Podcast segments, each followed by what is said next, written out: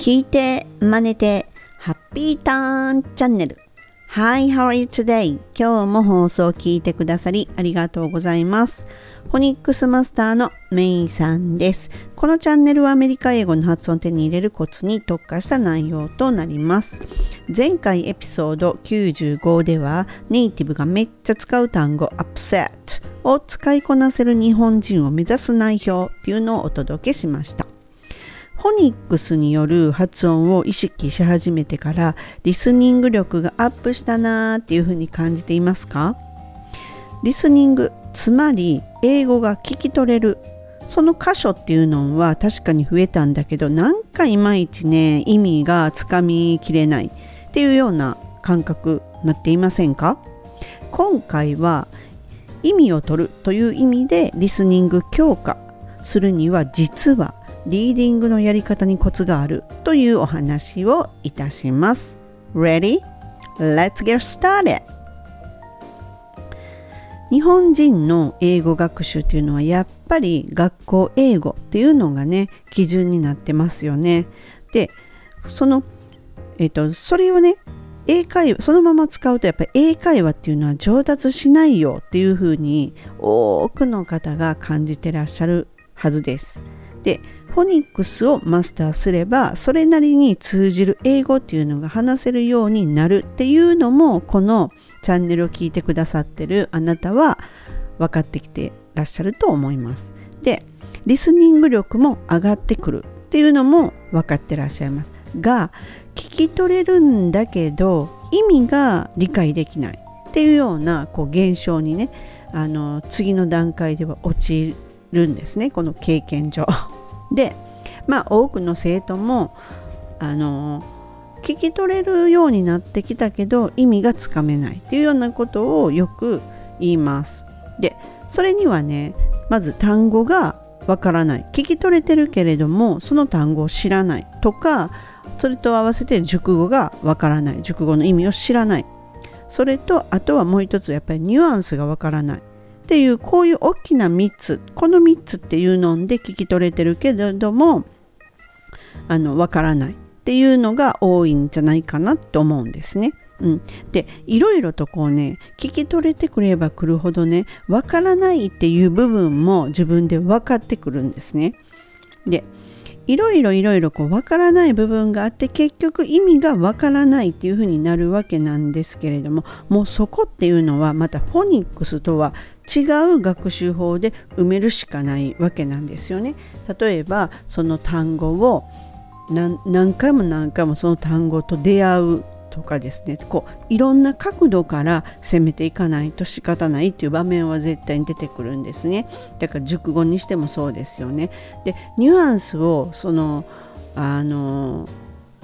理解していこうと思えばこれはもう本とか本と一緒に音声っていうような次元ではなくってやっぱりドラマとか洋画とかそのあの映像がくっついているものあそこからニュアンスをキャッチするっていうのが一番効果的だと思っています。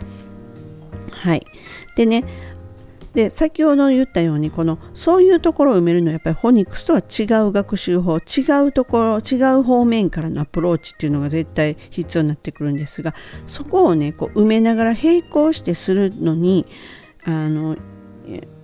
ちょっと効果があると思っているのがリーディングなんですね。で、まあ、リーディングって言ってもそんな長いニュースを読むとかそういうことではない。当然ニュースを読んでらっしゃる方はそれでいいんですけれどもただその読む時のこのコツっていうのがあります。それはどういうことなのかっていうとですねあのどうなんですかねその例えばもう本当短い文章を書いてある時に書いてあるのを理解するのって読みながら理解していけれる人はいいんですけれどもこう一文を読んだ時にやっぱり日本語に変換するっていうのがもう癖になっているっていう人はちょっとそこら辺のやり方を変えていただいた方がいいです。どういうことかというと例えばですねあのマーティー・ルーサー・キング・ジュニアって言って有名なの黒人の方がいらっしゃいましたよね。でその人の演説に「I have a dream」っていうのの一部っていうのこれがちょうどまあこれってあの中学校の教科書に載ってるので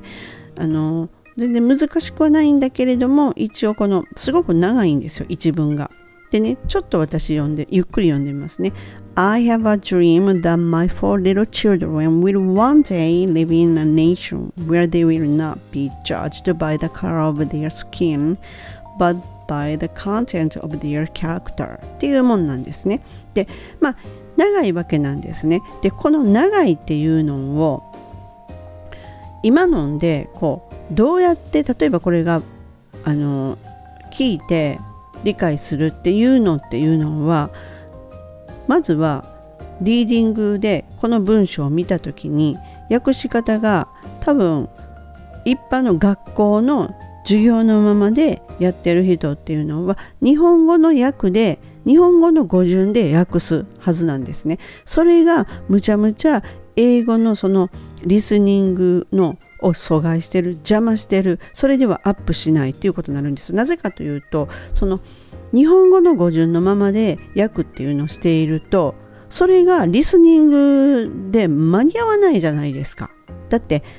例えばですよ本当に短いのでいくと I go to school これぐらいだったらまあわかるんですがでもこういうので私は学校へ行くっていうような語順で日本語のままので語順で言ってると長くなってもそういうふうに日本語の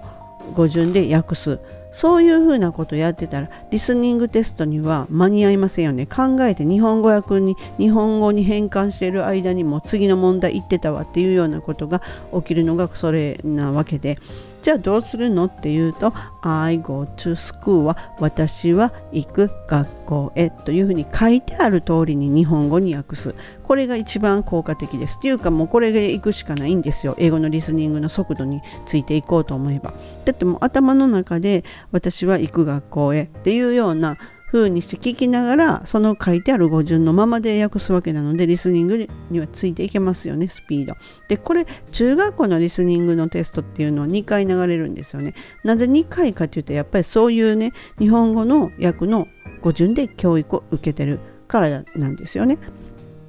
まあちょっと、ちょっと話それましたけど、じゃあ先ほどのね、この I have a dream っていうやつですね。これっていうのも、この区切りながら意味をつかんでいくっていうような特訓というか訓練ですね。そちらに切り替えることでも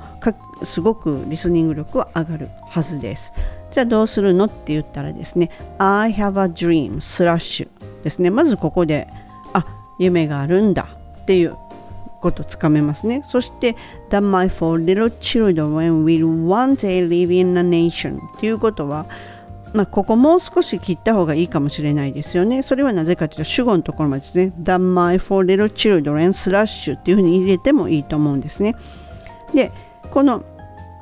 that っていうのがあるっていうのも、それもね、あの訳すわけですよ。なので、私は夢があるというとかね、この that っていうのはという夢があるっていうふうになるので、その書いてある通りに訳していく。で、次に、え、ー、と、will one day live in nation slash where they will not be judged slash by the color of their skin slash but by the content of their character で終わるわけなんですね。うん、これをスラッシュごとのところを塊として訳すっていう風にしていくとこれはリスニングでついていけるわけですね書いてある通りに訳すので。なのでこの頭から意味をつかみながら読むっていうことは本当リスニングでは音と並行して意味をつかんでいってるのと全く同じことなのでそういうようなことをします。でねあの例えば手元に英文と和訳が載っているもんっていうのはほぼほぼのこのあの英語を勉強学習してるような人っていうのはあるはずですよね。その時にあの私なんで日本語訳は日本語でか日本語の語順で書くんかなってよく思うんですよ。なので私は生徒にはそれを書き直さすんですね。でそれもその和訳の部分を自分の言葉で書き直してそれと頭から訳してるっていう頭からの語順あ書いてあるままの語順で訳させるっていうことさせるんですね。まずそこからさせるわけなんですよ。でね日本語でその語順が変わっても日本語なので意味つかめるんですよね。でそれをずっとやっていくとリスニングで流れていく順番で頭の中で理解していけれる追いつけれるっていうことになるんですよ。なのであのその英文と和訳っていうのは和訳はそれを訳した人の言葉なので自分の言葉に書き換えて語順は英語が書いてある通りの塊ごとで訳すっていうのそして音声があるとなお効果的ですこの3つが揃ってあの初めて私は一つの学習っていう塊っていうふうに思ってるんですね。はい、ぜひね試してみてくださいませ。きっとねリスニング力とかにねちょっと違いっていうのを感じてきはると思います。ぜひやってみてください。本日も最後までお聴きくださりありがとうございました。See ya! めいさんでした。バイ